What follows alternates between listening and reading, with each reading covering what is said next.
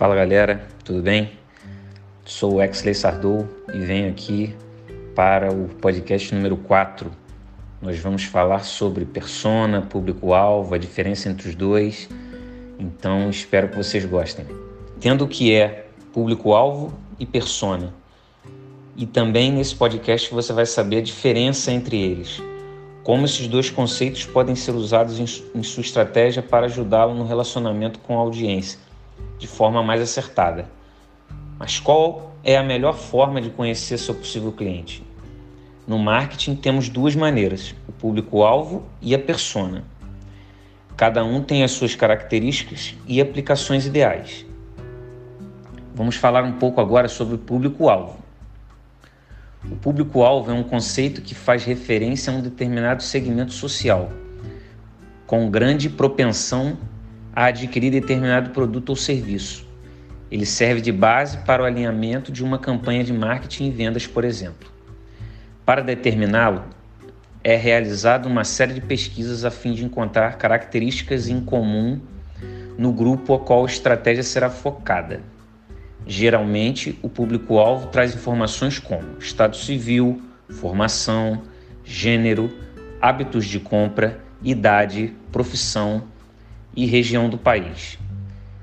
Imagine, por exemplo, uma marca que vende cosméticos online. Com uma pesquisa, determinou-se que o público é formado por mulheres com idade entre 20 a 50 anos, com ganhos entre 3 a 10 salários mínimos, moradoras de capitais. Isso dando o exemplo do Brasil, mas trazendo para o cenário de Portugal, um público formado por mulheres, idade de 20 a 50 anos, com ganhos entre 700 a 2.500 euros, moradora das principais cidades de Portugal. Apesar de ser um bom início para as investigações do público para qual se destina o produto, o público-alvo tem caído em desuso como único de direcionador para as ações de marketing. O motivo disso, com os novos hábitos de consumo e a riqueza de informação e segmentação que o marketing digital oferece, é necessário uma percepção mais precisa do consumidor e das suas aspirações para que as campanhas sejam realmente eficientes. Quais são os benefícios e quando usar o público-alvo? Principalmente nas fases em que é preciso criar produtos e estudar o mercado. O público-alvo pode ser uma boa ferramenta inicial por exigir menos pesquisa do que as opções mais completas e dar um panorama do cliente ideal. Esse conceito também pode ser muito útil na hora de fazer a precificação e começar a definir quais campanhas e canais podem ser mais efetivos na hora da divulgação. Como descobrir o público-alvo do meu produto? Para facilitar o processo de descobrir qual é o público-alvo do seu produto, você pode responder algumas perguntas. Se seu produto se destina a empresas ou pessoas, em que região, cidade ou estado moram as pessoas que compram o seu produto? Esse é um produto destinado a um só gênero ou é unissex? No caso da última opção, é comprado mais por homens ou mulheres?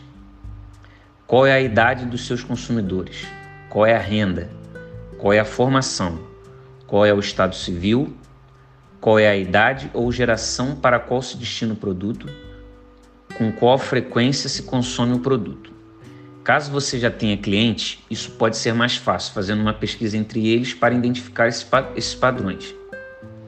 Mas se o seu caso for um novo produto ou público, você pode recorrer a pesquisas de marketing e a dados levantados a respeito do seu setor, como os fornecidos pelo IBGE ou associações comerciais.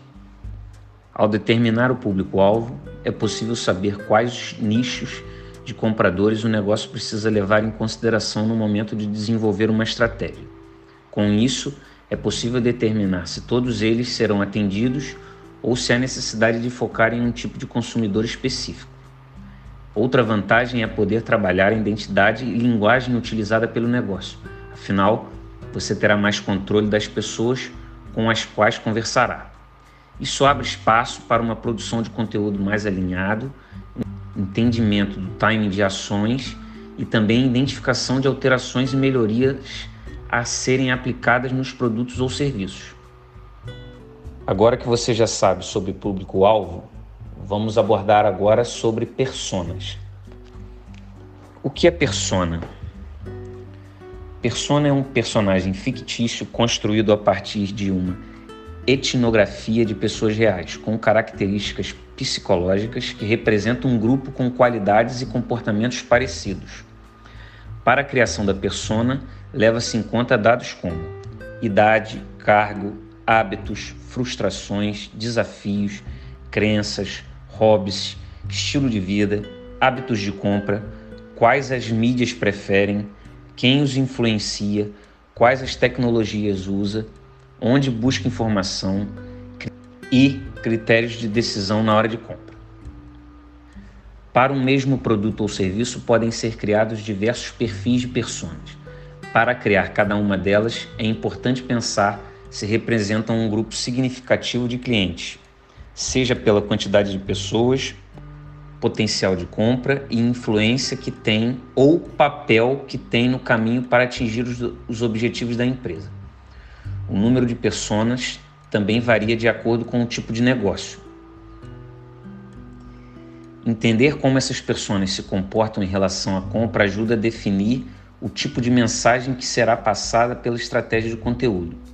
Por isso, é muito importante que as informações venham dos próprios consumidores e não de achismos da percepção interna da empresa. Vai ser um pouco difícil, né? Não sabe como resolver isso? Selecione pessoas, monte o seu roteiro e faça entrevistas. Ou pode organizar grupos de discussão. Para selecionar as pessoas certas, você pode observar pelas mídias sociais quem são as pessoas mais ativas nas redes, que interagem com mais frequência. Faça uma análise do perfil, fotos, postagem da pessoa e já terá alguns dados e percepções importantes. Outra forma de análise é olhar os dados que você tem no seu banco de dados de clientes e selecionar os mais frequentes ou que consomem mais o seu produto montando o roteiro de perguntas. Depois de selecionar os entrevistados, monte um roteiro com perguntas básicas relacionadas aos dados para a criação das pessoas que citei. Pense em um formato de conversa fluida, não apenas perguntas. Deixe a pessoa confortável para comentar sobre outros assuntos que também pode trazer informações interessantes. Nesses momentos surgirão insights e oportunidade de descobrir pontos chaves para a construção de diferentes perfis. abordagem. Escreva uma mensagem privada com um perfil pessoal se apresentando, falando um pouco sobre o objetivo do contato e propondo uma conversa para saber mais sobre os seus hábitos de compra. Se possível, ofereça algum benefício no final como forma de agradecimento.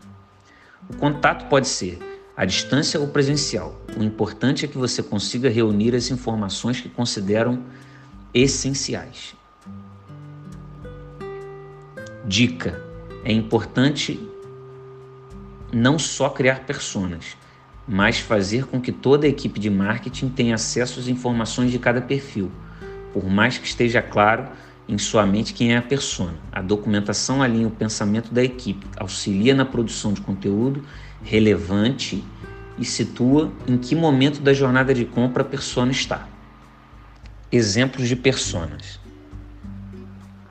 Cláudia tem 30 anos, já é formada e trabalha como supervisora de qualidade em uma pequena indústria. Ganha entre 3 mil e 5 mil. É solteira e bem resolvida profissionalmente. Gosta de comprar cosméticos pela internet já tem um gasto mensal separado para isso e está sempre atento às novidades resenhadas pelas blogueiras. Sua principal dificuldade são os fretes altos que acompanham os produtos renomados. Costuma seguir digital influencers de moda e beleza no Instagram e blogs.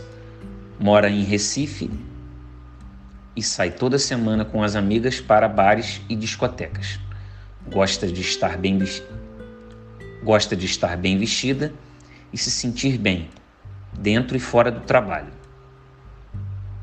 João tem 60 anos, trabalha como segurança em um banco no centro de Lisboa. Tem 12 ano e ganha 850 euros por mês. Gosta de comprar jornais a caminho do trabalho diariamente para ler sobre a cidade e notícias do seu time. Gosta de gastar um pouco com esse hábito, gastando entre 50 cêntimos e 1 euro. É casado e tem dois filhos que já estão no décimo ano. Aos fins de semana, João gosta de ir a bares com amigos e ir ao estádio acompanhar os jogos do seu time. Márcia tem 37 anos, ganha entre 10 mil e 20 mil reais e trabalha como gerente de RH em uma empresa de tecnologia de médio porte em São Paulo. Em seu dia a dia, enfrenta as, dificu... enfrenta as dificuldades de muito trabalho para um time de apenas um colaborador e um estagiário. É casada, tem um filho pequeno que acabou de entrar para a escola.